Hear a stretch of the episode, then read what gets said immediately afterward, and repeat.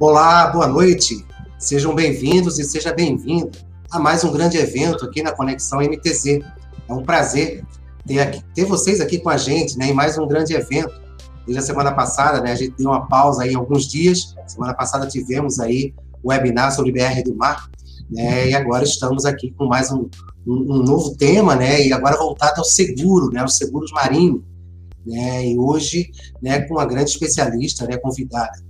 Antes de apresentar, né, a nossa convidada de hoje, eu gostaria aqui de deixar aqui agradecimento, né, a todos que vêm contribuindo, né, com o nosso evento, né, além de participar também, né, dando sugestões, né, de temas e convidados, né, que possam participar aqui e enriquecer cada vez mais o nosso canal é, de informações, né, de instrução, de conhecimento. Eu acho isso muito importante. Né? Então, temos aí o doutor Oswaldo Agripino, o doutor Wellington Beckman, o Rogério Freitas, lá da Consuporte, o Rogério Gogéia também, né? o Charles Rota, né? o, o, o, o esqueci o nome agora do, do, do rapaz, mas tem também o, José Silone também, que também sugeriu aí, né? amigo de velhos tempos aí, e vem indicando também grandes personalidades né, para participar do nosso evento. A nossa convidada de hoje, né, Deixa eu só separar aqui, passar aqui só informação. É, é a Michele Pereira Matzron, né? Eu acredito que eu tenha falado corretamente o sobrenome dela. É, ela é formada em economia e tem MBA em gerência de riscos e seguros e gestão de risco integrada também. Iniciou a carreira no Banco Itaú, né? Aliás, no Itaú Seguros, né? É, quando a gente vê Itaú, a gente só pensa logo no banco, né? Mas o Itaú Seguros é, é, na área de grandes riscos, como subscritora e gerente comercial. Também foi especialista de riscos e seguros nas organizações Globo, né, e também é, gestora de riscos e seguros do grupo Wilson Sons. Então, vou colocar ela aqui na tela.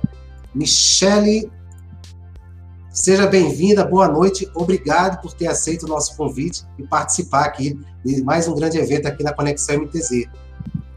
É um prazer meu, Montes, e a, eu agradeço primeiro, eu, eu que agradeço o convite, né, é, de estar sendo lembrada para estar aqui passando um pouco do conhecimento que eu adquiri aí ao longo, venho adquirindo, na verdade, ao longo da minha carreira, e dar boa noite a todo mundo e agradecer também a presença de quem está aí abrindo mão do seu tempinho com a família, né, do descanso para estar tá, é, tá trocando, né, esse conhecimento que eu acho que na verdade é sempre uma, uma troca de conhecimentos muito muito válidas.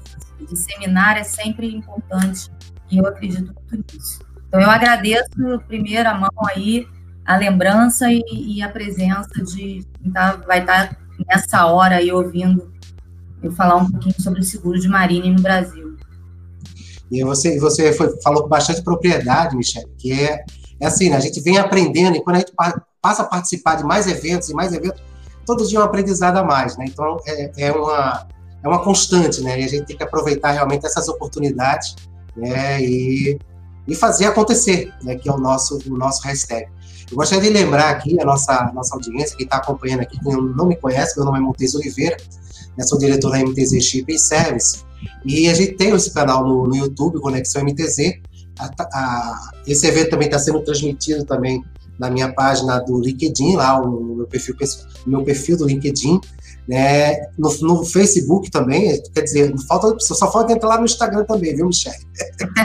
e, também, e também depois a gente vai estar disponibilizando no formato podcast, né? A gente está brincando aí, batizou já de MTZcast, Lá a gente tem algumas plataformas de áudio, principalmente a Spotify, que a gente lança né, os, os podcasts lá. É, e a gente vem com a novidade dessa semana, viu, Michelle? A gente está com café, com café com MTZ. Né? A gente está com a xícara aqui. Toda manhã ah. a gente tá, toda manhã, às 7 horas, a gente arruma alguma coisa para ficar batendo papo enquanto toma café. Oh, que delícia, hein? exclusivo, exclusivo no Instagram, exclusivo no Instagram. Bem, é, Michele, o espaço é seu, fique à vontade, é, a hora que você quiser iniciar, está é, tá aberto aí. Aos poucos a gente vai estar tá vendo os comentários aqui, quem estiver participando com a gente, mais à frente a gente vai interagir aqui com a nossa audiência, tá bom? É, a gente vai, quem me conhece, né, nos treinamentos que eu dava aí pelas empresas pelas empresas que eu passei. É, na verdade, assim, eu, eu tenho um, eu sou uma felizarda desse mercado, porque é, eu, eu posso considerar que atuei nas três é, principais frentes, né? Eu fui seguradora, fui cliente durante 16 anos, é, e agora eu estou tendo a oportunidade de ser broker, né, lá na Interrisc, onde me abraçou, me acolheu e é onde eu estou aprendendo bastante, né, como broker. É, então, eu posso, posso dizer aí que foi, foi, o que foi o que eu iniciei dizendo, é uma troca de conhecimentos muito grande, né? Porque a gente, não importa o lado que você esteja, é, você sempre está aprendendo um pouco com os seus colegas, uma visão diferente do mercado, né? De atuação do mercado, entender o lado de cada um, entender o lado da seguradora, entender o lado do cliente, entender o lado do corretor, do broker, do seguro e do ressegurador. Então, é, esse mercado é muito, muito gostoso, eu, eu sou apaixonada pelo tema, eu sou apaixonada por regulação de sinistro, quem me conhece sabe disso.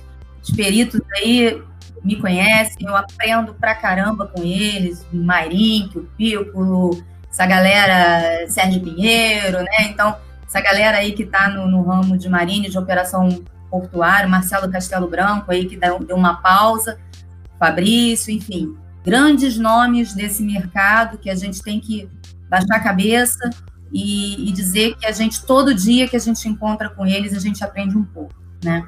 E quem me conhece nos treinamentos que eu, que eu já dei, eu gosto de tornar a coisa muito leve, muito solta, né? Eu brinco pra caramba, às vezes tá com bolinha, porque a gente vê gente dormindo mesmo, né? A gente tá cansado, né? Estamos em casa aqui, né? Naquele ambiente familiar, eu tô aqui no meu quarto, né? Então, enfim, eu acho que a questão do, momento também aproximou, acabou, de certa forma, aproximando as pessoas, né? De um certo, um certo ângulo.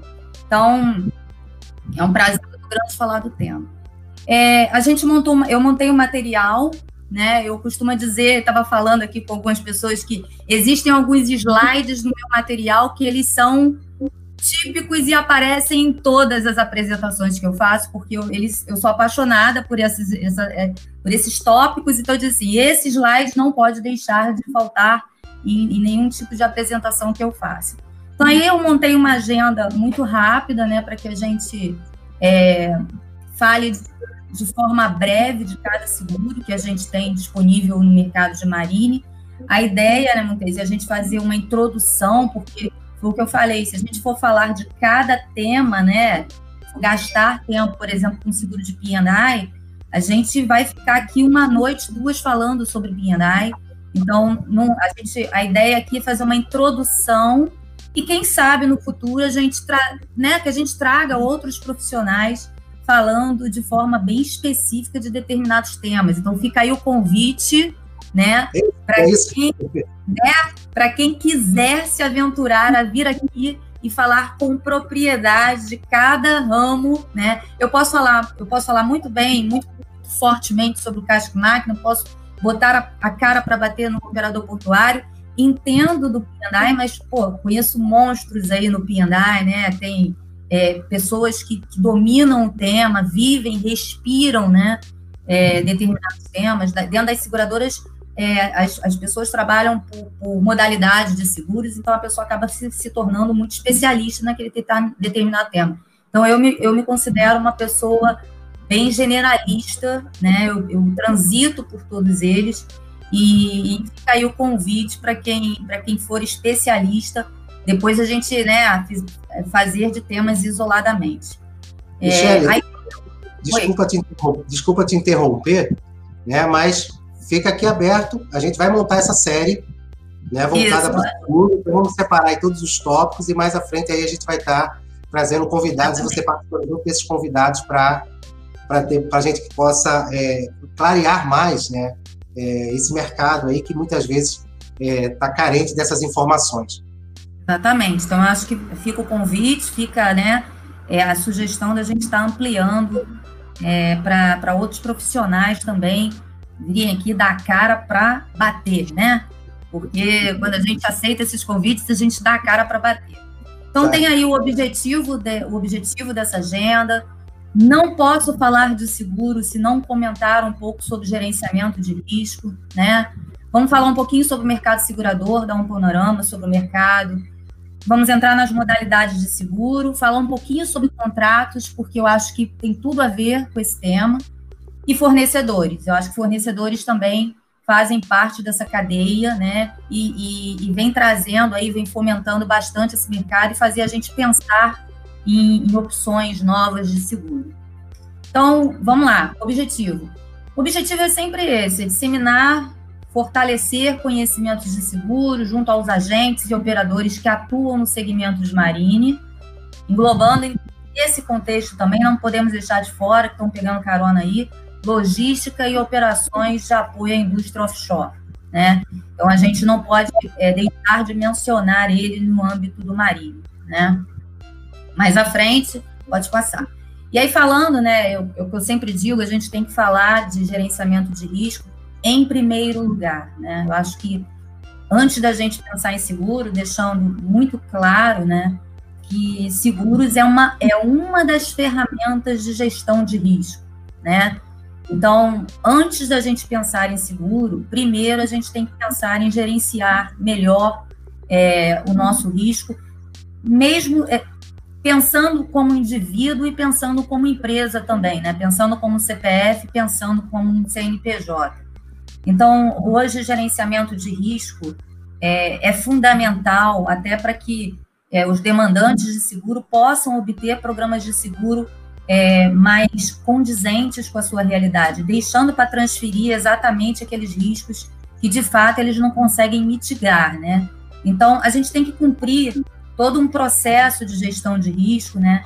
Para, em segundo plano, a gente pensar no seguro, que é uma das ferramentas que a gente utiliza para que se tudo mais der ruim, né? Tudo deu ruim, deu ruim, deu ruim, aí a gente olha para o seguro. E aí a gente olha para o seguro daquela a gente espera olhar para o seguro como aquela ferramenta que vai de fato atender a gente naquela dificuldade, naquele momento é, conturbado que a gente está vivendo. Então, são passos, né? Primeiro a gente tem que identificar esses riscos, avaliar esses riscos, criar planos de ação que visem tratar né, e monitorar os riscos identificados, criar as barreiras e contingências para evitar que o risco se materialize né, de fato. E se isso acontecer, né, a gente vai olhar para o seguro. Lá à frente, fazendo toda essa identificação, a gente define o que a gente vai gerenciar de fato e o que a gente vai transferir para a ferramenta de seguro.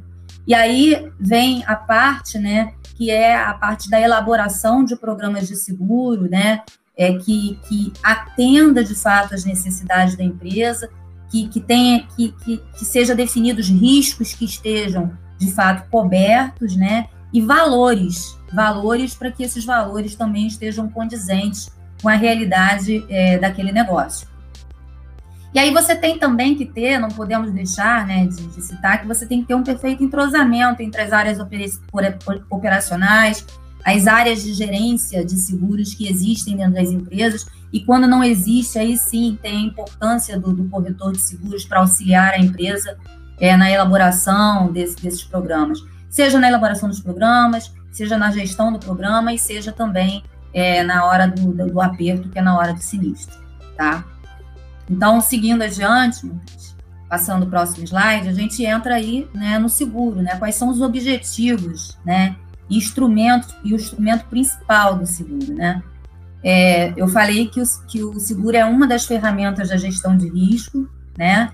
Eu acho que é, um, o seguro está dentro da gestão de risco. E o principal objetivo dele é restabelecer o, equi, o equilíbrio econômico perturbado, né? Tanto do indivíduo quanto da empresa, né?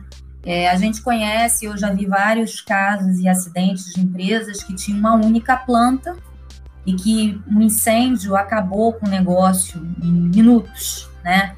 E se e, e aí você vê não só a questão da, da perda financeira do local, né, da, da matéria-prima, mas você vê é, um número muito grande de pessoas desempregadas, famílias inteiras que dependem daquele negócio em determinadas regiões.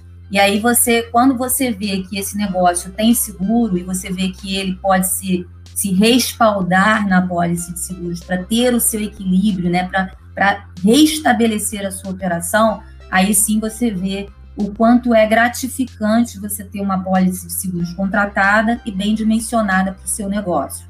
E muito triste quando esses acidentes acontecem e você acaba vendo que, que não, não existia previsão de um seguro. E o principal instrumento é a pólice, né? É, a pólice é o contrato entre as partes, né, o segurado e a seguradora, que aí vai firmar ali todos os termos e condições é, do seguro, valores, limites. Então, a pólice de seguros é um documento extremamente importante. Não é aquele documento que você recebe em gaveta, né, com letrinhas, né, tipo a pólice de automóvel, né? Ninguém, ninguém lê a pólice de nada, né? Então, a pólice não tem que ser lida, tem que ser vista, pode ser guardada, mas ela de vez em quando ela tem que ser revisitada. Então, é um documento de extrema importância e 80% da população só, só lembra dela quando precisa, né? quando na verdade deveria estar ali em primeiro plano. Então, é, esse, esse é o objetivo do seguro de forma muito básica né, que a gente pode estar é, tá transmitindo. Próximo slide. E aí também é, a gente não, não pode deixar né, de, de, de falar, entrar no, no, mercado de uma forma geral, sem a gente é, passar um pouquinho sobre o mercado segurador e como é essa estrutura no Brasil. Né? É, alguns e, pou, e, muito, e muitos não conhecem, mas a gente tem bastante dificuldade, né, às vezes, em, em obter programas né, e fornecer os nossos segurados programas. É... Eu saí. Ixi, peraí. Ah, voltei. É, programas que, que, que, sejam. A gente olha para os programas lá fora e a gente não consegue entender, principalmente as multinacionais, que têm os, os chamados programas mundiais. É, a gente não consegue entender, e às vezes eles não conseguem entender por que, que eles não conseguem trazer as mesmas coberturas, né? e condições que tem no mercado lá fora, e é justamente por conta da nossa estrutura é, de mercado, a gente tem aí é, legislação engessada, né, clausulados engessados, e uma visão protecionista, né, é, então, se você é uma empresa constituída no Brasil, atua no Brasil, tem um CNPJ no Brasil, você é obrigado a emitir uma pólice em seguradora nacional. Você pode ter 99% desse risco de seguro lá fora, mas você vai ter que ter uma seguradora no mercado nacional para fazer o front dessa pólice. Então, muitas vezes, os programas mundiais, é, o cliente tem uma pólice lá fora que ele consegue utilizar em outros países, mas quando chega no Brasil, ele tem que emitir uma nova pólice, né, seguindo a determinação é, do mercado local. Então, isso ingessa um pouco, né, é, ingessa bastante, né, é, é, a, a, e, fecha as possibilidades né, para a gente estar, tá, de fato, é, olhando para um mercado mais globalizado aqui, aqui no Brasil. Então, a gente tem a CNSP, que é o Conselho Nacional de Seguros, que é, é, que ele é que determina as diretrizes, né, as leis e, as, e, as, e determina como esse mercado deve ser é, gerido. A SUSEP, logo abaixo, que é o órgão que fiscaliza né, e, e, e auxilia a CNSP é, para que as regras que foram criadas sejam cumpridas, sejam cumpridas pelo mercado segurador de uma forma geral. Do outro lado, tem as seguradoras, né, que a gente conhece, o papel, que é assegurar os riscos, os resseguradores, né, que até 2007 esse mercado era um mercado de monopólio através do IRB, o IRB hoje existe, mas é um competidor dentre os demais resseguradores que atuam é, no mercado é, nacional. Aí foram criadas várias regras para esses resseguradores, né, locais, admitidos, né? Se a gente for falar sobre isso agora, foi o que eu falei, cada teminha desse aí leva um dia para a gente estar tá conversando. Então, é, e, e logo abaixo deles vem os corretores de seguro, e os corretores de resseguro, que são os brokers de resseguro, e, e esse conjunto aí, esse organograma, faz com que o mercado de seguros ele, ele circule aqui e não, não podemos fugir dessa, dessa estrutura, né? E, e de, tudo, de todas as legislações impostas por, esse, por esses órgãos que a gente está vendo aí, né? Mais adiante, pode passar, a gente tem ali, né, é, que faltou na apresentação, mas é, o papel de cada um deles, é não podemos, importante citar, né, não podemos contratar seguros fora do país, né? Não, não é permitido a contratação de seguros fora do país, a não ser que o mercado é, demonstre ou, ou, ou, diga para o nosso segurado de que ele não é capaz de atender a nossa demanda, né? Então, se você tem um risco, você tem que circularizar esse risco por todas as seguradoras e atualmente receber cinco negativas de seguradoras para estar tá mostrando para a SUSEP, que é o órgão, olha, SUSEP, eu não consegui colocar o meu risco, esse risco, eu preciso de cobertura para esse risco, e aí com isso na mão, você consegue ter a autorização para estar tá, ou tornar oficial a contratação de seguro no exterior. Um dos poucos seguros, não sei se é o único, mas assim, um mais emblemático aí, o que quase todos conhecem, que já é autorizado de forma automática, é o P&I, que é um seguro totalmente contratado no exterior. Eu vou falar um pouquinho da cobertura que tem dentro do casco e máquina, mas o P&I é um seguro que já é autorizado a contratação lá fora através dos clubes de P&I.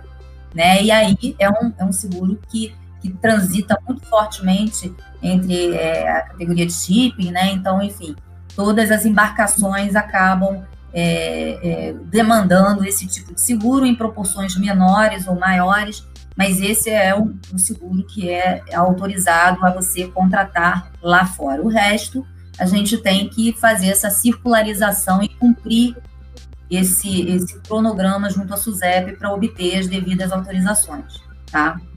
Então, pode passar. A gente é, é, também é interessante, antes de a gente entrar nas modalidades, né, a gente entender um pouquinho. É, o mercado de seguros de marine ele não, não, é, não está sendo um mercado fácil, né? É, a gente tem uma escassez de mercado de seguradoras que atuem nesse segmento. E, ora, a seguradora atua, é, o fato da seguradora atuar no casco e máquina não significa que ela vai ter apetite para o builder, não significa que ela vai ter apetite para o transporte, né? Então, é, são poucas, não são muitas as seguradoras que atuam no segmento de marine, Estou falando no marine não é só casco máquina, estou falando no operador portuário, estou falando no transporte, estou falando de uma forma geral. Né? Então, existe, de fato, uma escassez de mercado de seguradoras que atuem nesse segmento e que, e que também disponibilizem capacidade né, para que a gente possa estar, tá, às vezes, colocando 100% do risco em uma única seguradora ou, né, e, ou, ou não tendo que transferir é, esses riscos para o resseguro. Então, é, essa é uma dificuldade do mercado hoje, né? A gente tem também a, a, legislação de seguros local, né, como eu falei, versus a internacional, né? A gente tem as limitações do nosso mercado aqui local e quando olha lá para fora, a gente vê uma diferença muito grande dos programas, da facilidade de você é, desenhar programas mais é, é, mais otimizados, dependendo da atividade do, de quem demanda esse tipo de seguro, determinado tipo de seguro. Então, a legislação de seguro local, ela também é, ingessa um pouco, né, e torna a, a contratação do seguro é, de marine é, um pouco mais difícil, né, no Brasil. Programas de seguro engessado, né, é, as condições das apólices engessadas, então a gente também ver cláusulas, às vezes é, a gente tenta criar cláusulas e, modificar cláusulas e às vezes é bem difícil. As seguradoras até ajudam, né? Às vezes o, o cliente ou ajuda o próprio broker, mas às vezes elas é, são limitadas pelos seus contratos, enfim. É, então a gente vê aí um, um, panorama, um panorama de programas de seguro bem engessados. É, aumento das taxas, né, tanto aqui quanto lá fora, lá fora principalmente, né, a gente viu nos últimos dois anos as taxas de marine subindo de forma bem significativa, até motivado pelos acidentes que aconteceram lá fora, né, os fenômenos naturais, os ambientais e por aí vai, então isso tudo é, vai, vai, vai tornando esse mercado mais hard, e aí a gente acaba, é, isso acaba se refletindo também no mercado brasileiro, né? Então, é, a gente acaba, é, com os resseguradores, né? A gente acaba, de, quando a gente demanda capacidade desses resseguradores, a gente acaba também sofrendo a, alta dessas taxas, né? E isso se reflete também dentro do mercado nacional. Então, é, atualmente, a gente vinha transitando no mercado de taxas é, mais brandas, mas nos últimos dois anos a gente, a tendência que a gente é, vem, vem, vem, a tendência é de aumento e agravo das condições é, de marinho. É uma dificuldade, a gente já falou, uma dificuldade grande no mercado internacional em se adequar à nossa legislação, né? Às vezes a gente manda um programa de seguros para o ressegurador lá fora, e o ressegurador às vezes olha e fala: Eu não entendo que, que você tem a responsabilidade por isso. Eu não consigo entender por que, que o, o seu segurado tem responsabilidade por esse determinado risco. E aí a gente entra né, a legislação brasileira e diz: olha, tem. Se você olhar, existe responsabilidade. Então aí começa aquela dificuldade do, do ressegurador ele entender né, por que lá fora é diferente e, e por que, que ele tem que se adequar à realidade da, da legislação brasileira. Então, é, isso também dificulta muitas vezes a gente fazer um programa de seguros em placar, né, conseguir trazer o ressegurador para participar de determinado risco. Então, a, a, legislação, a gente vai falar um pouquinho mais à frente sobre isso, a legislação ainda é, é um, alguma coisa assim que os resseguradores olham e ficam olhando, bom, não estou afim de me arriscar, porque eu acho que a, a, a sua exposição, a exposição do seu segurado é muito grande, e eu não, não me vejo é, não tenho coragem de me arriscar né, nesse seguro. Né? Então, eu prefiro não participar desse risco. E se eu vou participar, são essas as, essas as condições e essas são as taxas, né? muitas vezes agravadas até em franquias e preço mesmo. E como eu falei, a sinistralidade elevada da carteira de Marine, a gente tem visto aí bastante acidente, muitos acidentes em portos, né? É, a gente viu o último aí, né? Então, é, os fenômenos naturais, né? as explosões, tudo, tudo isso é, acaba elevando a sinistralidade mundo afora e a gente acaba so, sofrendo os impactos disso. Pode, pode passar. E aí, assim, a gente fala, né? Pode ser que eu tenha esquecido alguma modalidade, mas você vê aí que são muitas, né? A gente tem algumas, eu botei algumas modalidades de seguro no Brasil, falando aí do marítimo, né? A gente tem o Builder, tem o Casque Máquina, tem o Piandai, tem o RC do reparador naval, tem o Piandai do agenciamento, né? Que é, na verdade, ficou ali o, o INO e o agenciamento, né? Tem o transporte, a categoria de transporte, do outro lado, a gente vê a apólice de operador portuário, tem os transportes, né, o obrigatório RCTRC e o de roubo, que é o RCFDC, os riscos de engenharia, o ambiental e os corporativos, né, o property, o automóvel, DNO, benefícios e, mais recentemente, o cyber. Então, essas são as modalidades de seguro que a gente tem, algumas das modalidades de seguro que a gente tem, tem outras aí que possam, tem os, os garantias, né, então, enfim. Mas a gente, eu tentei pintar ali os de amarelo que de repente tem uma conexão maior com o tema, né? E assim, não que, por exemplo, o DNO, durante um acidente envolvendo um marine, não vá ser acionado, certo? Porque assim, o DNO ele está conectado com qualquer evento, né? Desde que o, o, o a, algum gestor daquela empresa seja acionado enquanto pessoa física por um determinado evento, você está aí um dano ambiental, por exemplo, né? Aí é, é, a pessoa é, é, ela é acionada na pessoa física e não na pessoa jurídica, né? Ou vice-versa, ou ambos, né? Então o DNO ele vai conectar, ele vai chegar uma hora que ele vai conectar com vários ramos de seguro. Então não que ele não tenha a ver com o ramo marinho, ele não está diretamente relacionado a categoria Marine, mas é um seguro que faz conexão em caso de, de acidente. Então, a gente vai falar um pouquinho sobre cada um desses seguros aí que estão pintados em amarelo, tá? E aí, entrando é, na primeira, né, na primeira, é, na primeira cobertura, no primeiro seguro que a gente tem aí, que é o casco máquina, né? essa é a estrutura do nosso mercado hoje, é o que o mercado oferece. Né? Então, é uma, é uma cobertura padronizada, né? ela, como eu falei, é uma, é uma condição engessada, né? Então, é, ela é dividida aí em uma cobertura básica, a cobertura 3, a cobertura 2, a cobertura 1, e aí a gente tem lá as coberturas, perda total, assistência e salvamento, e você vai tendo um decréscimo conforme vai de, decrescendo 3, 2 e 1.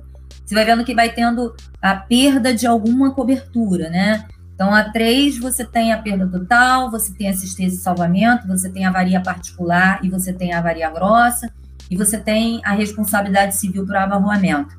E aí, logo abaixo, você vê lá perda total, assistência e salvamento, já saiu a avaria particular, e entrou a responsabilidade, e tenha, manteve a responsabilidade civil. E se você decide contratar um, você só vai ter a perda total e assistência e salvamento. Então, quando você vai demandar, dependendo da sua né, atividade, você tem que ter consciência dessas três coberturas e da diferença, ou pelo menos o seu corretor, aquela pessoa que está lhe orientando a contratar esse tipo de seguro, ele tem que lhe dar visão do, de qual a diferença entre essas categorias, cobertura básica 3, cobertura básica 2 e a cobertura básica 1. Desde que você né, é, tenha consciência de que, por exemplo, eu estou contratando a cobertura básica 1, que você só vai ter perda total e assistência, salvamento, você sabe que se você tiver uma quebra de máquinas, você não vai ter cobertura. Porque aí você deixa de ter a cobertura de avaria particular. Certo? Então, essa, essa, esse é o, o, é o diferencial, né? E, e quem está comprando, quem está demandando por esse seguro, tem que ser muito bem orientado pelos seus corretores, porque é, da, da diferença que existem entre essas coberturas e do quanto você, qual é o teu desejo, né? O que, que você espera é, assegurar quando você tem um sinistro. Né? Então, é, essas são as três coberturas que são é, ofertadas pelo mercado segurador. Então, a gente tem que estar bastante atento a isso. Eu tenho segurados que optam somente pela cobertura básica. Ele diz: olha, eu não me preocupo se eu tiver uma quebra de máquina, se eu tiver qualquer tipo de avaria na minha embarcação, eu vou bancar isso e acabou, certo? Eu só quero ter uma perda total, assistência e salvamento. E não, tem segurados que eles são mais conservadores e não, eu quero uma pólice completa eu quero ter uma cobertura básica, eu quero ter até a avaria particular e a avaria grossa, se for o caso de, de ser um transportador ou de, de trabalhar com carnes, né? E aí também, é, é, olhando para esse mesmo seguro, existe o rol das coberturas adicionais, né? São opções é, que você pode estar tá, tá comprando, que é a cobertura 6, que é o valor aumentado, que aí você, você tem o valor da sua embarcação e numa, no caso de uma perda total, você pode receber de 5% a 25% do valor do casco, né? Do valor que está assegurado na pólice. É, só atenção, porque assim, a gente fala de 5% a 25%, mas isso não significa que todas as seguradoras vão te ofertar 25%. Pode ser que a seguradora só chegue até 20%, pode ser que a seguradora só te oferte 15%. Isso não é uma regra, né? Não é engessado. Então, é, a gente vê aí é, o trânsito dessa cobertura de contratação entre 5% e 25% do valor assegurado é, da embarcação. Então, aconteceu uma perda total, você vai receber o valor que você assegurou do casco, mais uma variável entre 5% e 25%, caso você opte por esta cobertura adicional. Vem a cobertura 11, que é a cobertura de guerra e greve, né? Que algum tempo atrás, é, alguns operadores deixaram de contratar, mas ele vem sendo muito fortemente cobrado nos contratos de prestação de serviço, e a gente entende também que é uma cobertura importante, né? E, enfim, ela, ela, ela é uma opção, ela é opcional, e a gente sempre é, indica, não pode deixar de mencionar ela para os, os demandantes de seguro. A cobertura 4, que é a complementar de desembolsos, são despesas extras não cobertas pela cobertura básica, também numa caso, numa caso de perda total. Essa cobertura varia em até 10% do valor do casco, né? Então, você tem um acidente envolvendo uma perda total, você tem algumas despesas extras que não estariam cobertas pela cobertura básica da embarcação, a cobertura 3. Então, essa cobertura ela te dá um conforto de que essas despesas em até 10% estariam cobertas. E aí, dentro do produto de casco e máquina, a gente falou de P&I, que P&I pode ser contratado lá fora. Né? É um seguro que pode ser contratado lá fora. Mas isso não significa dizer que aqui no Brasil não exista disponibilidade de uma cobertura de P&I dentro do casco máquina, que é a cobertura 8 certo? Só que o, o importante de mencionar, né, é que essa cobertura ela tem limites é, de, de, limites de, de, valor e ela não tem nem de perto a amplitude de coberturas de, um, de, um, de uma pólice de P&I fechada em um clube é, no mútuo. Então, assim, eu posso citar um, um exemplo né, de diferença. Aqui é, a gente fala em cobertura de poluição súbita e, e acidental. É, o conceito de poluição súbita e acidental é até 72 horas a partir da ocorrência do evento até esse evento se estancar, né? Então, é, é muito limitada poluição súbita e acidental. Já o conceito de poluição num, numa pólice contratada num clube de Piandai, ele não fala em poluição, ele fala em dano ambiental, né? E a poluição súbita, ela está dentro do dano ambiental, ela faz parte do dano ambiental, ela é uma parte do dano ambiental.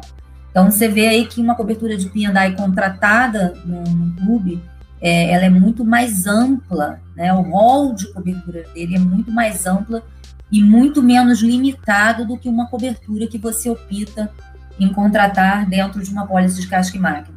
Normalmente, é, operadores de lancha, né, de passageiros, né, pequenos operadores que têm pequenas embarcações, eles optam pelo seguro de P&I fechado é, dentro da, das apólices de casca e máquina, com limites bem mais reduzidos, de um milhão é, de reais e por aí vai.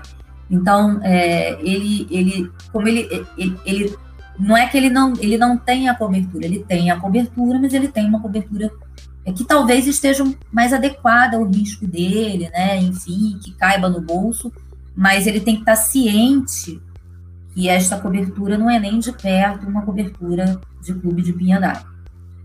E aí existem outras coberturas, né? Que a gente pode estar agregando e negociando com as seguradoras, né? Essa, essa coluna de outras coberturas não é uma verdade verdadeira dos fatos depende muito da seguradora, do apetite do cliente, depende de uma série de, de variáveis para que você consiga negociar essas coberturas com as seguradoras. Mas a gente consegue visualizar no mercado algumas ou várias apólices que têm essas, essas cláusulas, ou essas coberturas, ou essas cláusulas particulares é, embutidas em seus programas. Tem lá cobertura de vício oculto, tem o aluguel de equipamentos a bordo, tem a retirada de equipamentos a bordo, a cobertura quando você tira um equipamento de bordo e você tem que transportar ele para algum lugar, né, é, para fazer algum tipo de reparo. É, a negligência da tripulação no padrão clausulado de casco máquina, quando é, um acidente acontece e é caracterizado como uma negligência da tripulação, normalmente se é amputada uma franquia para esse evento certo? Mas quando você contrata ou negocia com a seguradora que é, você vai estar tá pagando ou contratando adicionalmente ou embutindo uma cláusula né, de, de negligência da tripulação, de isenção, né? É, você acaba abrindo mão, você acaba não sendo penalizado, você acaba não participando com nenhuma franquia quando é, é causada, é, quando é determinada a negligência da tripulação. Atenção, é, existe uma exclusão para negligência quando ela é determinada por terra. Né? A negligência da tripulação ela é admitida como coberta. Já a negligência de terra, não. Então, é, muita gente, é, às vezes, é, é, é, um, é um tema bem também que a gente pode ficar aqui discutindo, né? O que, que é terra, o que, que, é, o que, que é tripulação, mas a gente tem que estar muito atento a isso, tá?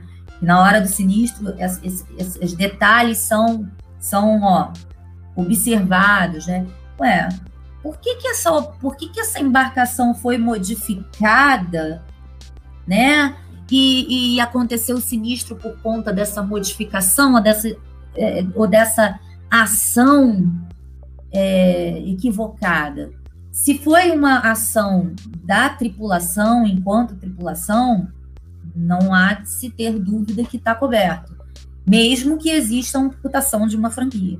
Agora, quando essa, essa decisão, né, quando a gente consegue comprovar que essa decisão ela teve uma, um, um, conhecimento e um, e um consentimento da, da, gestão em terra, aí a coisa já muda de figura, né? Então, porque aquilo ali foi uma coisa planejada, foi uma ação planejada que levou ao acidente da embarcação. Então, são detalhes que a gente tem que observar é, é, quando acontece um evento, quando acontece um acidente. Né? Existe aí a questão de quem faz rebocagem, a faina de reboque, né? existe cobertura para isso, coberturas para lei DAP, ou coberturas quando a embarcação está sob reparo, por exemplo, a sua embarcação está em lei DAP, você consegue é, negociar com a seguradora que a sua taxa seja um pouco reduzida, né? enquanto esta é, embarcação ela não deixa de ter cobertura, mas ela acaba tendo a taxa dela de casco reduzida porque ela não está em operação e ela está paralisada, ela está com a atividade paralisada. Então, são alternativas que você tem, principalmente nesse, nessa, nessa, nesse, nesse panorama atual, que a gente teve uma crise no mercado de óleo e gás, e, e que algumas embarcações, ou várias embarcações, ficaram em lei DAP. Então, aí é uma alternativa, quando essas embarcações entram em lei DAP, você negociar, ou previamente, quando você vai fechar os seus programas de seguro, já prever, né, é, que conste essa, essa cláusula na sua pólice que dá a possibilidade de você ter uma redução na sua taxa de casco e máquina quando a sua embarcação estiver nessa situação. Né? Então, você não interrompe a contratação do seu seguro, você mantém o seu seguro ativo, você, você mantém o seu ativo né, coberto, tá? Você só que você vai pagar um prêmio reduzido em relação à, à situação dela de operando, vamos dizer assim, né? Então, é, é, um, é, um, é uma cobertura, é uma cláusula, é uma negociação que vale a pena é, a gente estar atento. Uma coisa também que eu acho que não, não prejudica, né, mas estou dando aqui alguns exemplos de outras coberturas, né, que não prejudica, é a gente ter acesso ao lado de vistoria quando acontece um sinistro, né, porque às vezes é, a gente não, não, né, a gente tem um sinistro, eu estou falando assim como segurada, e eu não sei o que está acontecendo, aí daqui a pouco vem uma negativa, ou de repente, né, isso não está coberto, aquilo não está coberto, e peraí, peraí, peraí, eu quero saber o que está acontecendo, né? Então, é, hoje você consegue negociar com algumas seguradoras para que você tenha acesso a esses laudos de vistoria, né? Tão logo o perito disponibilize, né? É, a, a, decisão dele ou a opinião dele com relação àquele sinistro. E aí você que é segurado ou você que é corretor já se prepara, né? Você já antes de você receber uma negativa da seguradora, você já se prepara é, você já sabe exatamente o que está acontecendo naquele sinistro, então você já se prepara para estar, tá, é, de repente, argumentando com a seguradora, né? Ou, ou já calibrando a sua contingência, né? Tipo, Ih, deu ruim, né? Deu ruim, ó, deu ruim. Aquele sinistro lá que eu pensei que eu ia receber tudo, deu ruim, né? Ó, vamos. Uh, ih, tá mal explicado isso aqui. Vamos conversar com o perito, né? talvez faltou alguma coisa aqui que a gente não soube explicar direito. E então tá dando ruim, né? né? Eu tinha, ó, eu perdi 2 milhões, eu tô sendo indenizado só em 500 mil, né? Então, é, essa, essa é, são coberturas, né? Que não, que são, são cláusulas que podem ser negociadas com as seguradoras. Existem outras, tá? Mas que foram ao longo do tempo sendo adaptadas nos programas de seguro de casco e máquina para que existisse essa flexibilidade, né, para que a gente pudesse é, aumentar e ampliar as coberturas dentro daquele pacotão engessado padrão SUSEP, né? Então, assim, novamente, se eu fosse falar de casca e máquina aqui, a gente ia ficar, ah, Maria Grossa, né? Avaria particular. Ia dar um dia aqui da gente falando sobre isso. Então, eu tentei dar uma pincelada, né, sobre o que seria a, a cobertura de casca e máquina no mercado. Atenção! Grande atenção isso aí, os seguradores vão jogar beijinhos para mim, flores, né? Importante, né, gente? Antes da gente pensar né, em fazer seguro do, do, do nosso ativo, das nossas embarcações, para que a gente possa é, hoje é, com, é, conseguir essa cobertura. Embarcações devem estar em classe ou certificadas, né? Elas, elas devem seguir um protocolo, elas devem estar autorizadas, né, devidamente autorizadas a estar em, estado em conservação. Então, existem aí é, determinados tipos de embarcação que precisam estar em classe certificadas, né? E as seguradoras elas estão de olho nisso. Então, para que, que elas aceitem determinados tipos de embarcações, não vou falar aqui quais são os tipos de embarcação, mas, por exemplo, posso falar um rebocador, né? Uma balsa, dependendo da balsa, ou um PSV, eles precisam estar classificados e certificados, né? Então, isso é importante, porque aí você vai tentar fazer o seguro e você não está com essa documentação em dia, e aí a seguradora diz para você: olha, eu não posso fazer seguro porque você não está em classe, certo? A sua embarcação não está apta a operar no segmento ou fazer a atividade que você está dizendo que, tá, que, que é a sua atividade física. Né? É, a, a, assim como o carro precisa de vistoria, né, uma embarcação também precisa de vistoria. Então, é importante que os laudos de vistoria dessas embarcações que atestam a existência e também o estado de uso e conservação e verifica a documentação dessa embarcação esteja em dia. Normalmente, as seguradoras elas, elas dão um prazo de validade de dois anos para os laudos de vistoria. Então, se você realiza a partir de hoje entrega o seu laudo hoje, esse laudo tende a ter uma validade de dois anos. Então, hoje no mercado atual, é, a gente não vê seguradora mais atuando sem estar solicitando laudos de, vistoria atualizados. Então, eles controlam muito fortemente é, é, o prazo de validade e, e, e quando olham para esse laudo e veem que as embarcações estão irregulares, é, eles acabam retornando para os corretores e solicitando é, ou que essas intervenções sejam feitas, a documentação seja apresentada, ou que algum problema apontado pelo vistoriador seja solucionado em algum tempo para que a cobertura é, seja concedida. Muito importante também né, tem sido o valor em risco das embarcações. Né? Então, é, o valor em risco da embarcação ela deve estar de acordo com o laudo, né? de acordo com a avaliação e o valor que consta no laudo das embarcações, né? Então, a gente também tem que estar muito atento a isso. Se a apólice está em dólar, o laudo está em dólar, se a apólice está em reais, o laudo está em reais, ou você faz, né, é, é o câmbio dessas embarcações para moeda. Então, enfim, é extremamente importante que você olhe para o valor que a embarcação consta no laudo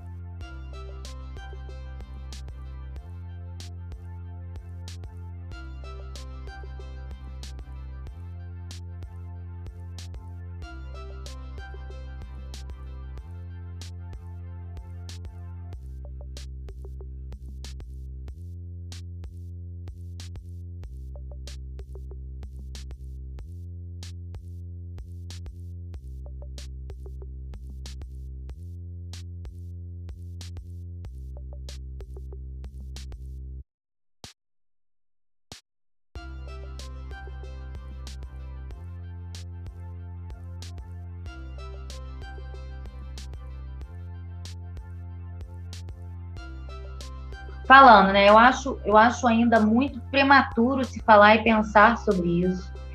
Justamente agora essa questão da mudança da legislação, da padronização ou da, da, da, da falta de padronização dos clausulados dos seguros compreensivos, a figura do corretor vai ser cada vez mais importante, né? Então, por exemplo, hoje um operador portuário, no futuramente, futuro bem próximo, não vai poder redigir um contrato de seguros sem ter o apoio à consultoria de um, de um corretor de seguros. Então, assim, eu não acho, não vejo ainda se isso, se esse movimento, primeiro, é um movimento verdadeiro, né, de fato, ou se ele vai, é, de fato, é, terminar com, ou, ou minar né, o mercado de, corretagem no país. Acho que não. Acho que ainda nós temos um longo caminho a percorrer até se falar, de fato, né, nesse tipo de ação. Pelo menos é o, é o que eu vejo. Tá? Tem aqui o comentário do doutor Oswaldo Agripino, não sei se ele está acompanhando aqui a gente ainda. Escrevi um livro sobre o tema com o professor doutor Norman Martinez, do IMLI IMO, que defendeu tese sobre o tema. Ele é um dos maiores especialistas do mundo. Shipping e seguros não sobrevivem sem limitation. Ele menciona aqui o Dr. Oswaldo Agripino. Né? Ele, uhum. até compartilhou, ele até compartilhou comigo aqui o, o, o livro, aqui depois eu, eu compartilho contigo. O pessoal estava comentando aqui que teve uma hora que você perdeu a conexão, né? Então estava a Ana Matos aqui, estava o, o Gutenberg Lima, né? Que eu estava mudo, estava falando, mas as pessoas não estavam me escutando, justamente porque eu estava com, com o microfone travado. Mas eles estavam o quê? Eles estavam me, me xingando?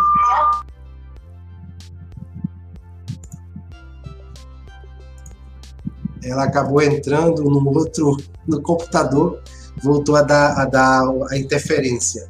Vamos ver se ela volta aqui. É, deixa eu ver aqui se tem mais um questionamento para eu colocar aqui agora. Mudei, mudei. agora ficou melhor. Não, aí tem, eu tinha te passado aqui o, o comentário do Dr. Oswaldo Agnipiro, que ele tem uma publicação, né, tem um livro, uhum. Né, falando sobre shipping seguro com o Dr. Norma Martinez, da IMO, né, IML Uhum. É a questão do limitation, né? Uhum. Ah, quem está mais aqui com a gente, estava falando do Gutenberg Lima, né? Teve a Marisete também aqui com a gente. Ah, ele está falando que o seu microfone está fechado. Ana Matos, é, mas não tá. Agora tá. Foi, na, foi na, na no período que você ah, tá. as quedas. Eu tentei interagir aqui com o pessoal e esqueci de ativar o, o microfone. É, aqui é na questão do seguro, na hora, no, no momento que estava comentando sobre o seguro do operador portuário, o doutor Oswaldo Agripino fez esse comentário que o problema não é, é que não, é, não há fiscalização, ela é fraca. E os valores de garantia estão muito abaixo do risco do terminal, no caso do, do operador portuário. É, inclusive, ele ah, sim. É, os riscos de garantia... Inclusive, ele, ele, ele acrescentou aqui quando há o sinistro, a proposta de acordo é irrisória, o que faz com que o caso seja judicializado. Hum, não sei. Desculpa, não sei. Não. Deixa eu ver se tem mais alguma. Olha, eu já. Aí, aí assim, é, é, é, é aquela coisa, né, o, o? A gente, a gente fala daquilo que a gente já vivenciou. Né? Então, assim, eu, eu, eu quando eu falo de. Quando, quando eu falo de, de, de, de, alguns, de algumas atenções que a gente tem que ter, eu falo porque já passei por elas. Então, em seguro de porto e em acidentes de porto e de logística, de armazenagem, eu já vivenciei sinistros pequenos que deram muita dor de cabeça e já presenciei sinistros grandes, emblemáticos, que deram montas bem significativos. Então, assim, é, eu acho que a gente não tem que pensar no seguro só para cumprir norma. Nós temos que pensar em seguro também para proteger os nossos interesses proteger o interesse dos nossos clientes. Você imagina que o cliente ele deposita uma carga no seu armazém e acontece um acidente, ele quer ter a certeza de que ele vai receber isso de volta, né?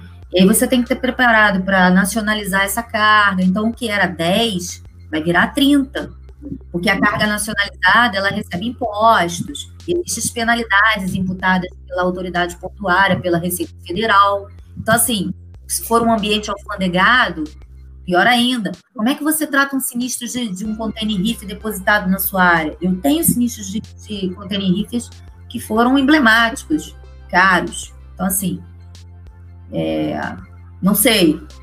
É, seguro e risco é muita experiência, né? É muito daquilo que a gente já viveu. Então, é, algumas coisas eu já presenciei e posso falar com, com certeza. Então, assim, eu fico um pouco dúvida quando eu ouço isso, tá? O, o José Comandulha aqui está agradecendo a resposta, viu, Michele? E o, o Flávio Mairink também, ele concordou aqui com o comentário do, do próprio José Mairink! Grande Mairink! Mairink, tamo junto! Mar, ó, Mairink, Mairink, o Flávio, o, o Mairink pai, né? Ele sabe muito bem, aí o, o, o grande comandante Marinho sabe de vários sinistros que teve aí, então assim. Tem, tem mais pergunta aí, Michele. Você vê com bons olhos a desregulamentação dos seguros, com, como com, com esta nova intenção da SUSEP em acabar com as condições gerais? Sim, é, foi o que eu falei. Eu acho que o nosso mercado já passou do tempo de ser engessado, né? Eu acho que a gente tem que começar a, a olhar e a se adequar, pra, até para a gente ser competitivo, né? Para a gente poder atender os nossos clientes é, e, e, tornar um ambiente de seguro um, um, ambiente mais amigável e menos difícil, né? Porque hoje ele é, ele, é, ele é bem difícil. Então, assim, eu acho que a não padronização, acabar com as condições gerais, ela tem as suas vantagens, desde que, né, foi o que eu falei, é, o segurado, a pessoa que está que tá demandando do seguro, ele, ele, ele, ele escolha, né, é, de forma correta, aquela pessoa que vai fazer, que vai lhe prestar essa assessoria. Isso é como qualquer coisa, né? Eu acho assim, se você vai construir um apartamento, porque você quer reformar o seu apartamento, você vai ter que ter assessoria de um arquiteto, né? Então, assim, não vou reformar porque eu vou ter que contratar um arquiteto. Hum, é mais cômodo não reformar, mas a gente tem a, a, a figura do arquiteto. Então, assim, é, eu acho que é importante, eu acho que a gente tá, tem que caminhar nesse sentido, e eu acho que isso torna, inclusive, a, a, a atividade do corretor mais interessante, mais profissional. Concorda? Hoje a gente vê muito corretor que não entende de determinados assuntos, vende a pólice de seguro para os seus segurados e que, na verdade, não cobrem absolutamente nada ou que não estão adequados né, com a realidade desse segurado. Então, isso vai, vai, vai exigir do corretor de seguros mais especialização né, e mais conhecimento é na hora de ajudar os segurados a, a, a, fazer e a construir os seus programas de seguro. Então, assim, eu sou a favor desde com cautela, desde que você saiba escolher o seu parceiro e quem vai fazer essa assessoria. Mas eu acho que é importante essa abertura. Tá? O Felipe Ribas, aqui, só para concluir, né, desejando boa noite aqui para você, para gente aqui. Devido ao cenário econômico atual, muitas embarcações de apoio offshore estão fora de operação. Como as seguradoras e os clubes têm reagido com relação à aceitação desse risco? Olha, a gente até, é, foi o que gente, eu estava conversando agora, bem, bem antes da live, a gente até, eu estava conversando com uma pessoa de uma seguradora, e a gente viu aí todo o problema do Covid, né? Viu alguns setores sofrendo bastante, né? Com, com, o Covid, com as paralisações. Mas, assim, de forma. Felizmente, o mercado de marinha, ele, ele sofreu, mas ele não sofreu tanto, né? E a gente viu, a, até no movimento contrário, alguns operadores, alguns operadores que estavam com barcos parados retornando à operação, né? Alguns, eu posso dizer pela carteira da própria da própria Inter, alguns segurados nossos é, entraram em, com as embarcações em lei DAP, mas agora, recentemente, já voltaram, já retornaram com as operações. Então, assim, é claro que quando você começa a tirar, isso aconteceu, estava acontecendo bastante há dois anos, um ano atrás, com a crise né, que, que, a gente teve aí do gas, é, isso assusta o mercado, né? Porque você, você bota as embarcações em lei DAP e você tira prêmio, né? O risco continua lá. E você, na verdade, foi o que eu falei, com a, com a condição de lei DAP, você, você acaba, a seguradora acaba cobrando menos, mas o risco está lá, a embarcação está flutuando, né? Eu, por exemplo, já regulei sinistros de embarcação que estava em lei DAP, se soltou, foram tomar banho na praia, né? E causaram um prejuízo absurdo para a seguradora, né? Porque teve que tirar, teve que puxar, contratar salvas. Então, assim, é, mas, é, assim, as seguradoras ficam retraídas, né? Mas a gente já vê um movimento de retorno, pelo menos dos operadores que estão aqui, não estou falando dos barcos estrangeiros, né? Assim, a gente já vê um retorno aos poucos é, de alguns operadores já colocando as embarcações é, para funcionar. Então, a, essa crise do Covid ela veio, mas felizmente eu não sei se é a opinião de todos que estão aqui, mas eu acho que ele atingiu nosso setor, mas atingiu muito fortemente outros setores, mas a gente não sofreu muitos reflexos. Eu vi empresas que cresceram, inclusive na, na crise, na pandemia. Então, enfim, eu acho que o mercado de seguros em si, ele, ele se retraiu, mas acho que agora, aos poucos, ele está voltando é, às, atividades. Então, eu não vejo aí uma retração muito grande desse mercado, não. Acho que é, ele está feliz de ter pelo menos passado 2020 sem uma grande crise, né? Pelo menos é o que a gente vê falar. Michele, eu vou deixar o espaço agora para você fazer suas considerações finais. É, já temos duas horas e 22 minutos. Nossa, nossa live foi uma aula, mais uma aula. Eu não, eu não fico surpreso né, com os convidados que temos aqui nas, na, quando vem participar das lives, que trazem uma apresentação que tem conhecimento do tema, sabe do que está falando, tem propriedade e passa a ser uma aula. Né? E isso vai ficar aí salvo né, na nossa, no nosso canal lá no, no, no YouTube, lá né, no Conexão MTZ, vai também, vou estar tá lançando também lá na, na versão podcast. Né? Mas fica aí o espaço para você fazer suas considerações finais. Né? E depois eu volto para me despedir do, do, do, público e a gente conversa rapidinho nos bastidores, antes de, de, de finalizar por completo. É, eu, eu, eu, agradeço muito a presença de todos, né? agradeço novamente o convite. É, eu tentei ser o mais breve possível, mas como eu falei, é um tema muito vasto, né? É, eu tendo a dizer que o que enriquece, que enriquece os meus 24 anos no mercado de seguros, que eu fiz agora em agosto, são é a prática, né? Eu acho que a prática é o, o melhor. É, tudo a gente às vezes fica muito na teoria, né? Tem muita gente que entende de seguro, mas que não não aplica o seguro, né? Então eu posso dizer que nesse tempo que eu, que eu estou no mercado, eu já tive vários sinistros regulados, cases de, de sucesso, e eu posso dizer com, com, com certeza que alguns casos que, que muitos dizem que não acontecem, eles tendem a acontecer. Eles se materializam de fato, e aí você vai ver se de fato seus programas de seguro estão bem é, alinhados com a realidade das suas atividades. Então, assim, eu agradeço muito a oportunidade, tá? É, eu estou à disposição, continuo à disposição, agora como corretora, né? Mas é, um grande abraço no mercado, a todos os amigos a, a, quem me indicou, a quem, a quem pelo menos me deu a, a, oportunidade de me ver falar, mesmo que seja alguma coisa que não esteja, né, dentro do contexto, a brobrinha, né, aquelas coisas todas. Assim, eu agradeço muito de coração a oportunidade que me foi dada, tá? E estou à disposição, tá? Caso vocês queiram é, que eu fale sobre outro tema ou mergulhe em algum tema, e não vou ter é, nenhum, nenhuma vaidade de dizer, Michelle, você quer falar sobre o tema tal? Eu falo, não, não sou própria para dizer sobre esse tema. Ou sobre esse tema eu posso falar com certeza.